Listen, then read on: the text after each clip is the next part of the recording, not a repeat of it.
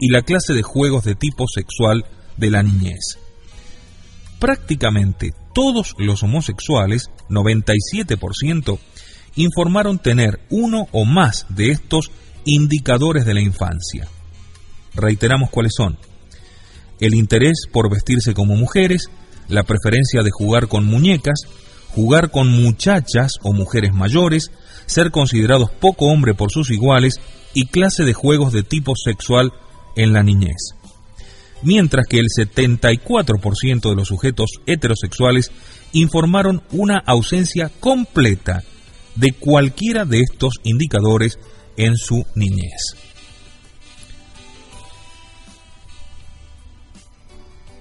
El octavo síntoma indica la aversión a los juegos por equipo. Indudablemente se ha estudiado mucho más profundamente el caso de los homosexuales varones que el de las homosexuales de los homosexuales mujeres.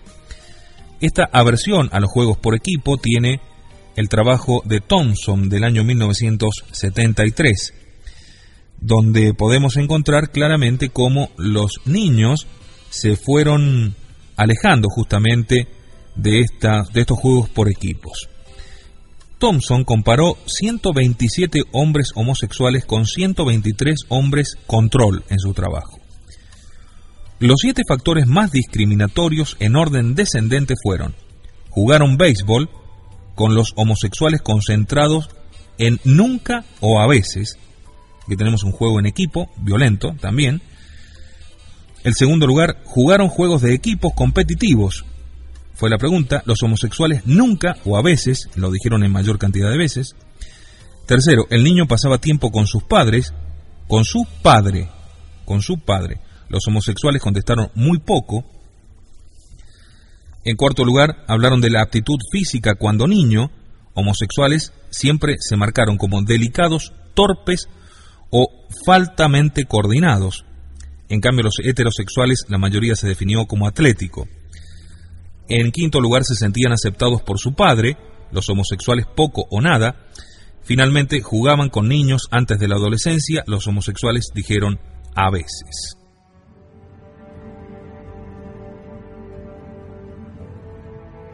Vemos como siempre aparece el tema recurrente a la relación de grupo, siendo niños, y también a la profunda relación con los padres y con las madres. En todos los casos de los homosexuales que comparó Thompson, estos 127 casos, la madre siempre exigía ser el centro de atención del niño. Todos los homosexuales marcaron justamente este punto. El noveno síntoma habla de la falta de coordinación de la mano con la vista, sobre todo en los varones. Los informes pertenecen a Bailey, 1993. Hombres homosexuales eran recordados por sus madres como menos masculinos y poco atléticos, se informa. También se nos informa en el trabajo de Fitzgibbons del año 1999. Una identidad masculina débil es fácil de identificar. En mi experiencia clínica es una de las causas mayores de atracción homosexual una identidad masculina débil. Lo que es sorprendente es que puede provenir de problemas de coordinación de la vista y las manos que lleva a la incapacidad de jugar bien a los deportes. Tal condición se acompaña por el rechazo de sus iguales. Es lo que se llama la herida deportiva, que afectará negativamente la imagen de sí mismo, sus relaciones con los iguales, su identidad de género y su imagen corporal. También Newman en el año 1976 dice, la experiencia de ser rechazado y puesto en ridículo puede que juegue un papel más importante que lo que se ha pensado, llevando al completo abandono del rol masculino en fechas tardías, quizás no en lo inmediato. El décimo síntoma es el abuso sexual o la violación como causa inicial de esta estructuración de la mentalidad homosexual.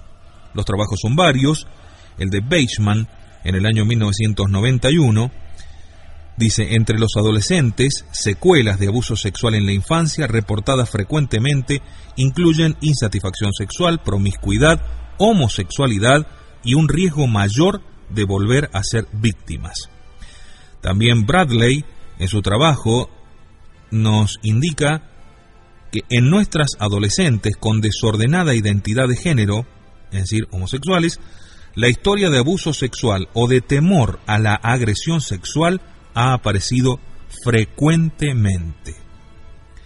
El trabajo de Angel dice, algunas pacientes lesbianas, víctimas de abuso sexual, sufren un tiempo de confusión, abuso sexual, no violación.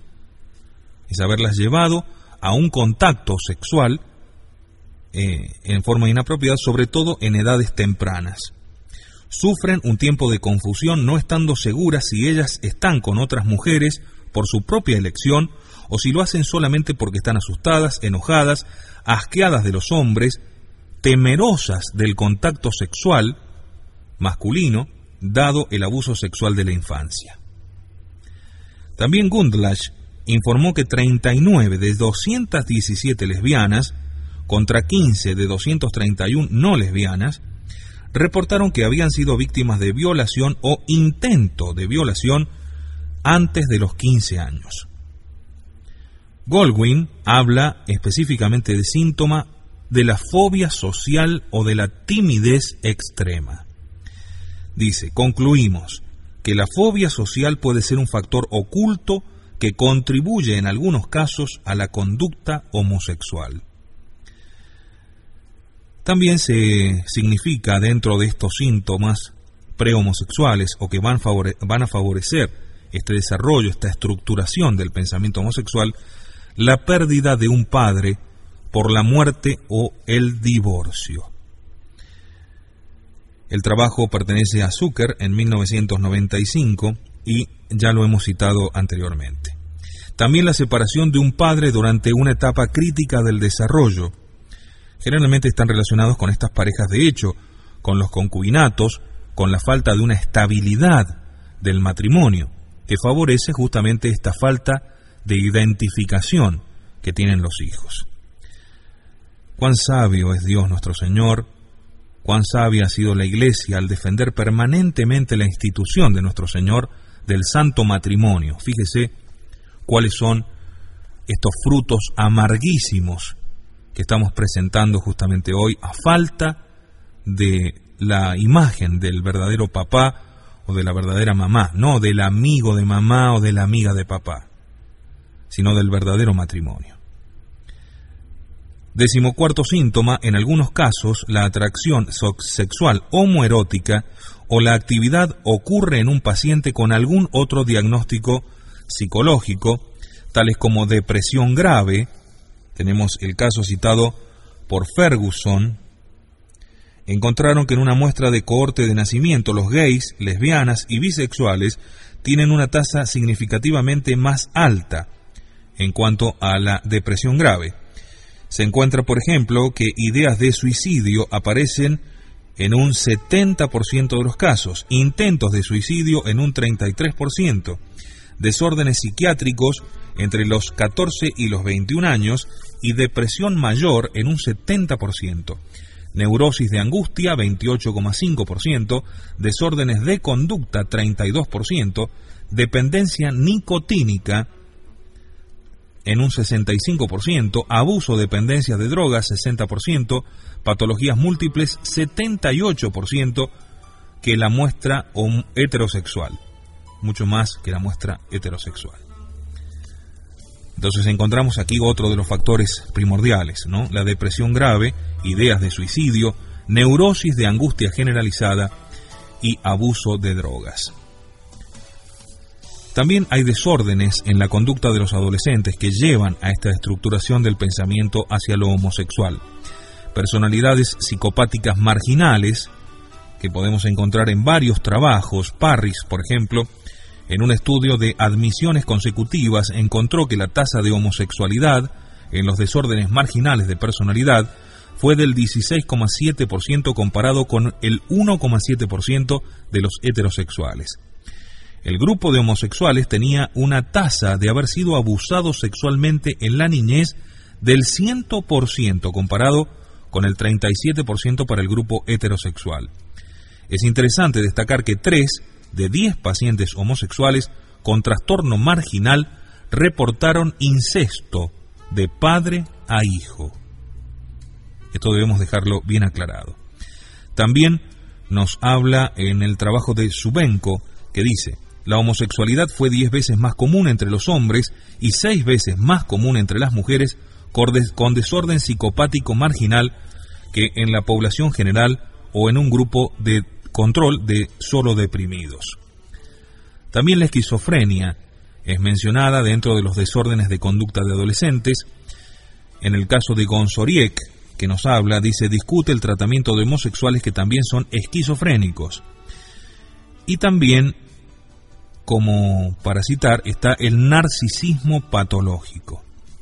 Aquellos homosexuales en los cuales el ego ha permanecido fijado en la etapa de narcisismo temprano, encuentran imposible reemplazar en forma permanente y resolver con éxito la realidad de los actos homosexuales que ellos interpretan como algo mágico. Se buscan a sí mismos. La estructura de tales individuos en muchos aspectos es cercana a la esquizofrenia. Kaplan dice sobre este mismo aspecto, en cierto sentido el homosexual tiene mucho en común con el narcisista, tiene una relación amorosa consigo mismo, el homosexual, sin embargo, es incapaz de amarse tal como es, ya que está demasiado insatisfecho consigo mismo. En vez de ello, ama su ego ideal, representado por el compañero homosexual que ha elegido. De tal modo, para esta clase particular de individuos, la homosexualidad se transforma en una extensión del narcisismo, del amor a sí mismo.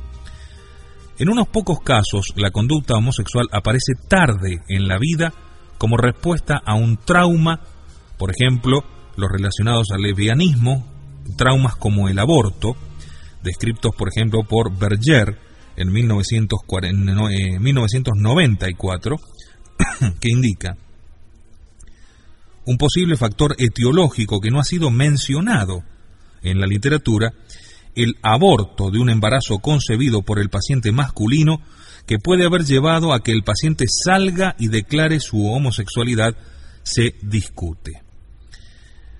Si las necesidades emocionales y de desarrollo de cada niño se satisfacen adecuadamente, tanto por la familia como por sus pares, el desarrollo de atracción homoerótica es muy poco probable. Los niños necesitan cariño, alabanzas, aceptación por ambos padres, por sus hermanos y por sus iguales.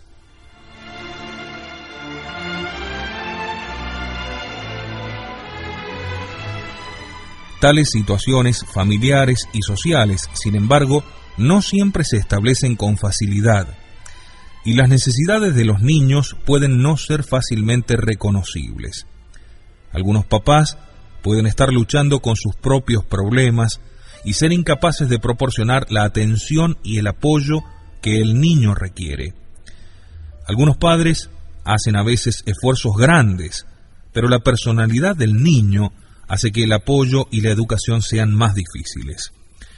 Algunos padres reconocieron signos incipientes y entonces buscaron atención y consejo profesional y se les dio consejos inadecuados y a veces erróneos.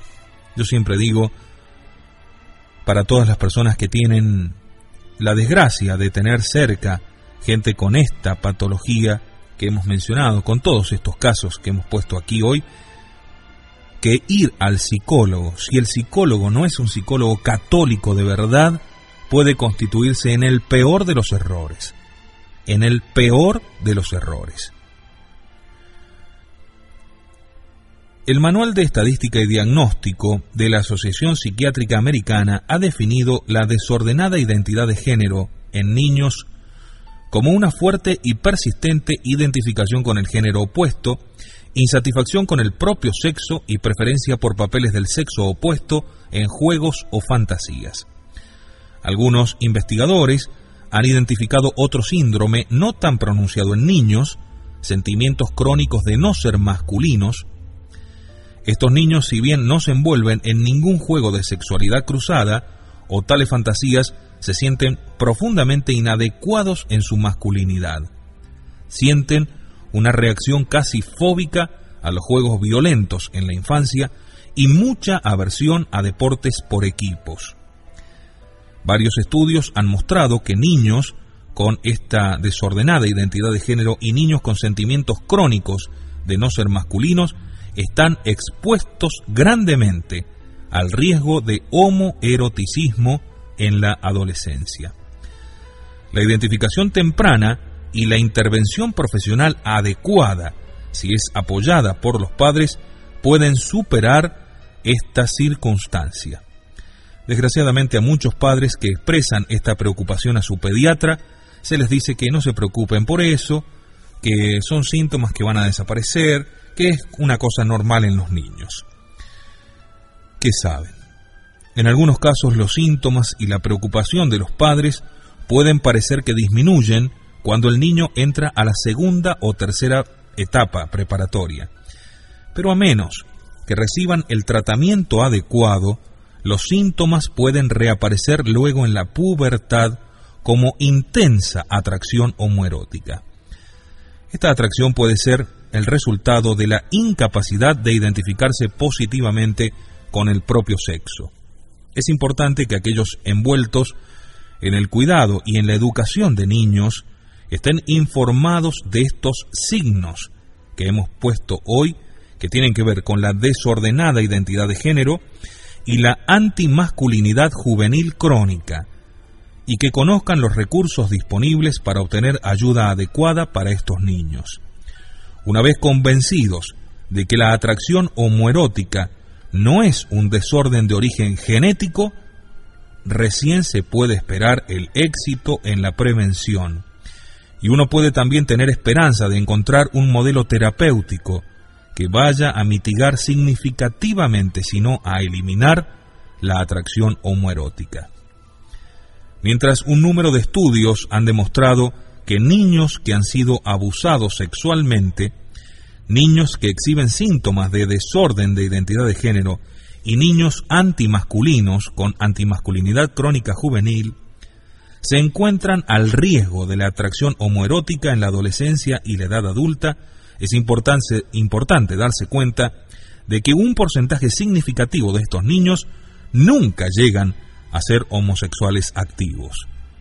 Para algunos, experiencias negativas en la niñez pueden ser contrarrestadas por interacciones positivas.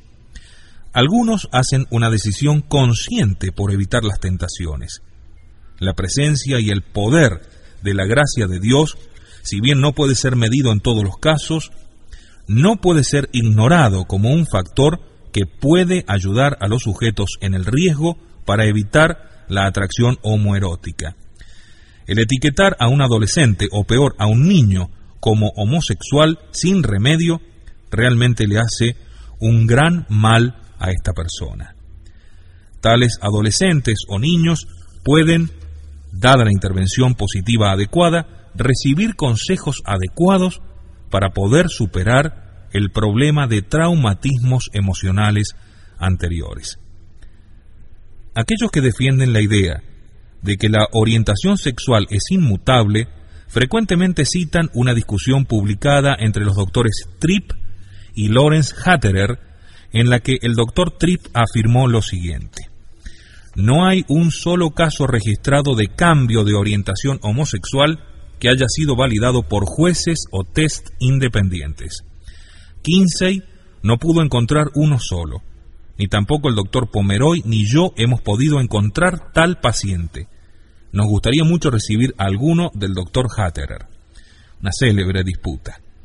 Pero no citan nunca la respuesta que dio el doctor Hatterer. Dijo, yo he curado muchos homosexuales. Doctor Tripp, el doctor Pomeroy o cualquier otro investigador pueden examinar mi trabajo que está documentado por 10 años de grabaciones en cinta. Muchos de estos pacientes curados, entre comillas, prefiero usar la palabra cambiados o conversos, se han casado tienen familias y ahora viven en un matrimonio feliz. Es un mito destructivo ese de una vez homosexual, siempre homosexual. Esto ha hecho y hará en el futuro millones de homosexuales convencidos de que se encuentran en una prisión de la cual no saldrán nunca más. Y aún más, no solo yo, sino muchos otros psiquiatras de prestigio, los doctores Samuel Haden, Lionel Obesi, Charles Socarides, etcétera, etcétera, han reportado sus éxitos terapéuticos de homosexuales tratados. Un número de terapeutas han publicado numerosos trabajos sobre resultados favorables en el tratamiento del homoerotismo. Tripp prefirió ignorar la abundante literatura sobre tratamientos y encuestas de terapeutas. Trabajos de revisión de resultados del tratamiento del homoerotismo muestra que ha tenido tanto éxito como el tratamiento de problemas psicológicos similares. Alrededor del 30% se siente liberado de los síntomas y otro 30% se encuentra francamente mejor. Informes de terapeutas individuales han sido igualmente positivos. Esta es solamente una muestra representativa de los terapeutas que han reportado resultados con éxito en el tratamiento de individuos que experimentan atracción homoerótica. Hay también muchos informes autobiográficos de hombres y mujeres que creyeron alguna vez estar irremisiblemente amarrados con homoeroticismo y conducta homosexual. Muchos de estos hombres y mujeres se describen ahora como libres del homoeroticismo, de las fantasías y de la conducta. La mayoría de estos individuos encontraron la libertad a través de participar en grupos de apoyo basados en la santa religión católica, aunque algunos también han buscado ayuda de terapeutas. Desgraciadamente un número de personas y grupos profesionales influyentes han preferido ignorar esta evidencia y pareciera haber un esfuerzo coordinado de parte de los apologistas de la homosexualidad en negar la eficacia del tratamiento de la atracción homoerótica o afirmar que tal tratamiento es dañino. Barnhouse, Barnhouse, 1977, informa. Como muchos de sus pacientes también lograron revertir esta calidad de homosexuales. Se mostró admirado de los esfuerzos que han hecho justamente aquellos apologistas de la homosexualidad por tapar esto. Dice, la distorsión de la realidad inherente en la negación que la condición puede ser curada es tan inmensa que uno se pregunta qué mente se encuentra detrás que pueda motivarlo. Robert Spitzer el famoso investigador psiquiátrico de la Universidad de Columbia que estuvo envuelto directamente en aquella decisión de 1973 de retirar a la homosexualidad de la lista de desórdenes mentales de la Asociación Psiquiátrica Americana, recientemente se ha envuelto en un estudio sobre la posibilidad del cambio. El doctor Spitzer afirmó en una entrevista, Estoy convencido de que muchas personas han hecho cambios sustanciales hasta llegar a ser heterosexuales. Creo que eso hace noticia. Empecé este estudio escépticamente. Ahora afirmo rotundamente que tales cambios pueden ser mantenidos. Aquellos que sostienen que el cambio de orientación sexual es imposible, generalmente definen el cambio como la liberación total y permanente de toda conducta homosexual, fantasías o atracción en, una persona que había sido anteriormente homosexual en su conducta o en su inclinación. Aun cuando el cambio sea definido en esta forma extrema, la afirmación no es cierta. Numerosos estudios reportan casos de cambio total. Aquellos que niegan la posibilidad de un cambio total admiten que cambió en ellos el comportamiento y que personas que han estudiado y que han estado envueltas sexualmente con ambos sexos parecen más capaces de cambiar. Al leer cuidadosamente los artículos de aquellos que se oponen a la terapia de cambio, se revela que los autores ven tal terapia como no ética. Lo hacen así porque en su opinión Esa terapia es opresiva contra aquellos que no quieren cambiar y ven a aquellas personas atraídas por el mismo sexo que expresan el deseo de cambiar como víctimas de opresión social o religiosa. Por eso yo le digo que tengan mucho cuidado con el caso de los profesionales de la salud mental, porque muchos de ellos no tienen la verdadera noción de lo que es el alma humana y de lo que es Dios nuestro Señor. De hecho, son decididamente ateos. ¿Cómo pueden tener alguna valoración de tipo moral? En el ateo no existe la moral. Debe notarse que casi sin excepción aquellos que consideran la terapia como contraria a la ética también rechazan la abstinencia de actividad sexual extramatrimonial. También dicen que es algo normal, la infidelidad. Y entre los terapeutas que aceptan los actos homosexuales como normales, son muchos los que no encuentran nada malo en la infidelidad dentro de las relaciones comprometidas, contactos sexuales anónimos, promiscuidad general, autoerotismo, sadomasoquismo y varias, varias perversiones más. Estos son los psicólogos, que al, al no tener a Dios adentro, son capaces de decir y de hacer cualquier cosa con sus pacientes. Algunos llegan a propiciar la reducción de restricciones sobre relaciones sexuales entre adultos y menores, o niegan el impacto psicológico negativo del abuso sexual en los niños. Algunos de los que consideran la terapia como no ética también disputan las teorías establecidas de desarrollo infantil. Ellos tienden a culpar de opresión social a los problemas innegables que sufren los adolescentes y los adultos homosexuales activos. Todas las conclusiones de las investigaciones tienen que ser evaluadas teniendo en cuenta la parcialidad de los investigadores, lo que afecta a sus resultados. Cuando la investigación está impregnada de una agenda política reconocida, su valor está severamente limitado. Debiera señalarse que los católicos no pueden apoyar formas de terapia que fomentan, que fomentan el reemplazo de un pecado sexual con otro. Algunos terapeutas, por ejemplo, no consideran a un paciente como curado hasta que pueda envolverse cómodamente en actividades sexuales con el sexo opuesto, aunque el paciente no esté casado con esa persona. Otros estimulaban al paciente a autoerotizarse empleando imaginaciones heterosexuales. Esto para darle una idea del punto tan grande de la perversión. Para un católico con atracción hacia su mismo sexo, la meta de la terapia debiera ser la libertad de vivir castamente de acuerdo a su estado en la vida. Algunos de los que han bregado con atracción por el mismo sexo creen que están llamados a una vida de celibato total y hasta la muerte. No debiera hacérseles creer que han fracasado en el intento de adquirir libertad porque no experimentan deseos sexuales por el sexo opuesto. Otros pueden querer casarse y tener hijos. Hay buenas razones para esperar que muchos van a poder alcanzar esta meta a su debido tiempo.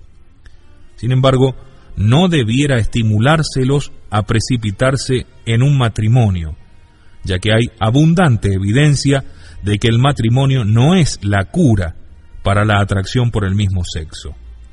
Con la ayuda poderosísima de la gracia de Dios, los sacramentos, el apoyo de la comunidad y de su familia, un terapeuta católico con experiencia, un individuo bien decidido, debiera ser capaz de alcanzar la libertad interior que nuestro Señor nos ha prometido al conocer la verdad. Terapeutas experimentados pueden ayudar a individuos a descubrir y a comprender las causas profundas de los traumatismos emocionales que dieron origen a la atracción por el mismo sexo y poder seguir la terapia que va a ayudar a resolver este problema. Hombres que experimentan atracción por su propio sexo a menudo descubren que su identidad masculina fue afectada negativamente por sentimientos de rechazo por parte de su padre o de sus compañeros o de sus amigos, o de una imagen corporal pobre que resulta en tristeza, en rabia e inseguridad. Al mejorar el sufrimiento emocional a través de la terapia, la identidad masculina es reforzada y la atracción por el propio sexo disminuye. Las mujeres con atracción por su mismo sexo pueden llegar a ver cómo el conflicto con sus padres u otros hombres, aún en edades muy tempranas, que han sido importantes, la ha llevado a desconfiar del amor de los hombres, o cómo la carencia de afecto maternal la ha llevado a una profunda necesidad de amor femenino.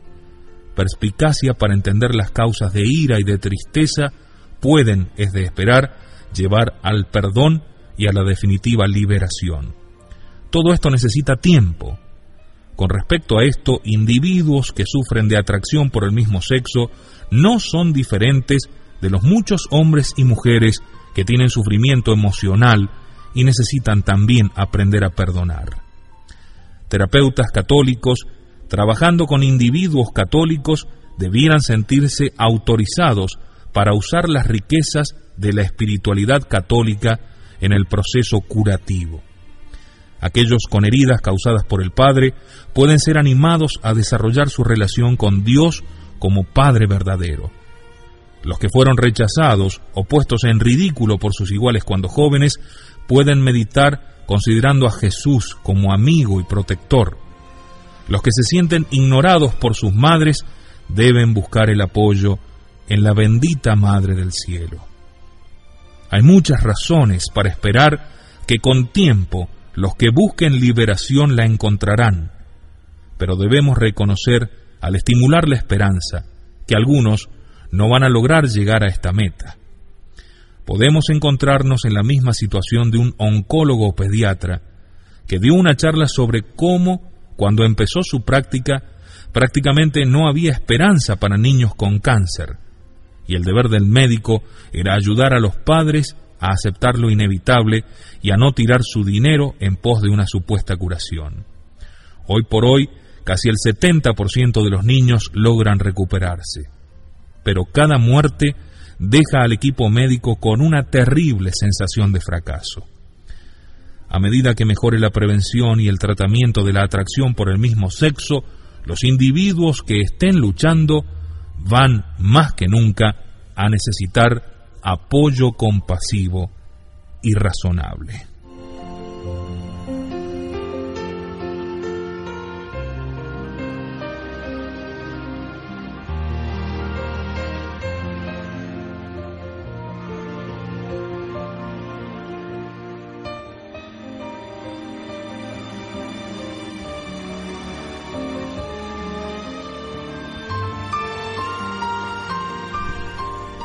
Mientras tanto y mientras aguardamos ese proceso interior para todas aquellas personas que verdaderamente luchan y quieren salir adelante de ese estado porque quieren estar bien con nuestro Señor.